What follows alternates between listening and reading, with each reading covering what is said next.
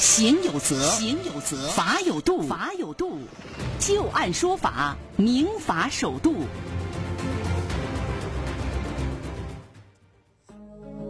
好的，欢迎大家继续关注收听《旧案说法》。接下来我们再来和大家说一个邻里矛盾啊，一个安装在阳台的防盗窗，让包河区某小区的两名楼上楼下的邻居是对簿公堂。楼下的邻居就认为说，楼上安装的突出式的防盗窗，既影响了楼下的环境卫生，又带来了安全隐患，诉到了法院，要求楼上的邻居拆除突出式的防盗窗。那么这个案子究竟会以一个什么样的结果果判决呢？接下来我们就来详细了解一下啊。这个小黄家住小区的三楼，楼上四楼住着小王。二零零八年，这小王住进房屋的时候啊，在阳台上安装了全封闭突出式的防盗窗，外凸部分大约是五十厘米，突出的部分距楼下小黄家的阳台防盗窗大约是一点五米。小黄就称啊，说楼上的邻居会在镂空的防盗窗突出部分堆放花盆儿、废弃物品等其他的杂物，说多次有杂物坠落，不仅影响到我家的清洁卫生环境，而且呢，给我家造成了极大的居住安全隐患。小黄还说啊，在楼上邻居经常在突出的防盗窗外还晾晒被子、晾晒衣物，这个既影响了楼下室内的采光。他还表示，他多次和楼上的邻居协商，并且请求对方拆除，但是一直都没有任何的效果。也曾经请求居委会和小区的物业进行协调，但是呢都没有调解成功。为此，小黄诉到了包河区法院，要求拆除。楼上的邻居小王则辩称啊，说自己搭建的防盗窗没有影响到楼下的安全，也不影响到楼下的采光。包河区法院经过审理之后认为，根据相关的法律规定，不动产的相邻各方应当按照有利生产、方便生活、团结互助、公平合理的精神，正确的处理节水、排水、通行以及通风、采光等方面的邻里关系。给相邻的一方造成妨碍或者是损失的，就应当停止侵害，排除妨碍，赔偿损失。小黄、小王他们是楼上楼下的邻居。小王为了保障自家的安全和方便生活，对于阳台安装了全封闭的防盗窗，这本无可厚非。但是因为防盗窗当中啊，有一部分向外突出大约五十厘米，突出的部分距离楼下小黄家的阳台防盗窗大约是一点五米，这影响了楼下的安全，为不法分子攀爬提供了便利，给楼下的邻居安全也造成了隐患。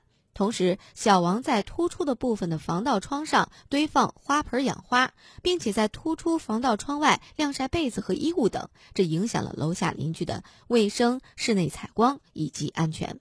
因此，法院认为楼上住户安装的突出部分的防盗窗妨害了楼下住户的卫生、室内采光和安全，应该对防盗窗当中突出部分予以拆除。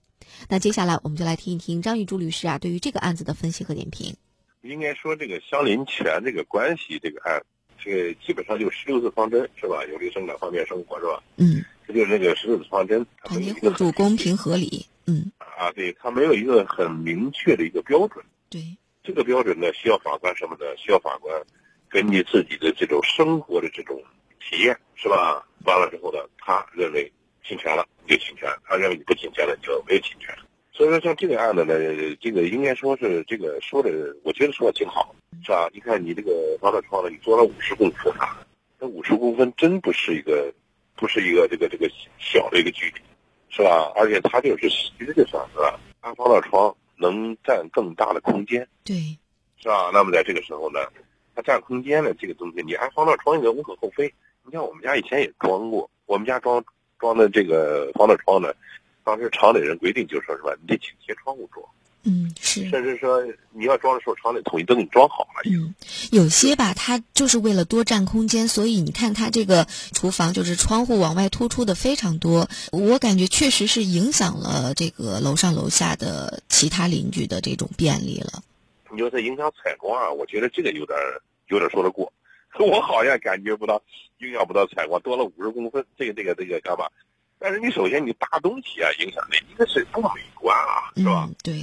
再一个你说影响安全了，这个东这个东西也是个实实在在的东西。嗯，是吧？说为说为什么说像我们国家啊，现在我们一大衣服啊，这个在院里晒晒衣服。说你看他们去美国就告诉说美国人不让你在院里晒衣服，为什么呢？他讲的是有他的道理的。他讲的说你要都晒衣服之后是吧，影响整个这个小区的这个形象，使得房屋的这个贬值了，人一看小区不好。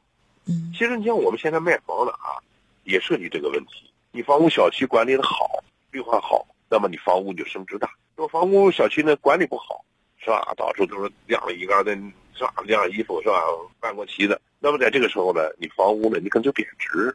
嗯，这个东西呢，确确实实是是存在的。嗯，所以说以后呢，物业呢，应该对这个东西呢，应该啊？当然了，物业怎么管呢？应该由小区居民呢来自治，是吧？他们应该自己拿出意见，是吧？但是不管怎么着，你突出五十公分了，你影响人安全了，这个让你拆呢，这是没有任何问题的。嗯，张律师，我感觉像这种案例啊，其实我们之前也曾经和大家说到过一个，当时也是安防盗窗所引发的一场纠纷，也是一方让另外一方拆除，只不过那个是楼上的人告楼下，因为楼下安了防盗窗，他觉得小偷可以顺着一楼、二楼、三楼就踩着这个防盗窗就到，比如说就到了他四楼了，所以他没有安，但是楼下安了防盗窗，他觉得有这个安全隐患。我记得当时那个案子的判决结果啊，法院讲的是没有支持拆除，说相邻的邻居之间要有这个适度忍让的这样的一个义务。您怎么看待就是这样两个截然相反的这种判决结果？一个支持了拆除，一个没有支持拆除。所以说，我就讲啊，就是说这个相邻权就是十六字方针，是吧？那么应该不应该应该怎么办？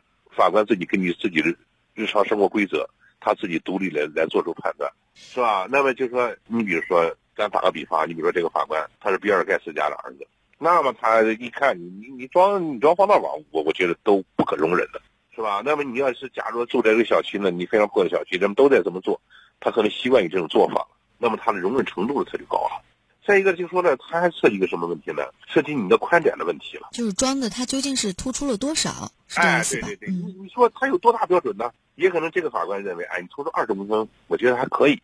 那个法官就行，你突出二十公分不行，因为我们练攀岩，你你这个二十公分，这家伙足够爬上去了，是不是？嗯。他与一个人的经历和认识呢，也有直接的这个关系。所以说，就像您说的这个相邻权的这种官司，就是我们刚才所说的十六字方针。但是最终判决结果，可能法官的自由裁量权这一块儿是起着一个非常决定的一个作用。法官他自己的认知、自己的经历、自己的判断，这个都有可能不同，所以最终判决的结果和这个法官是有非常大的关系，是吧？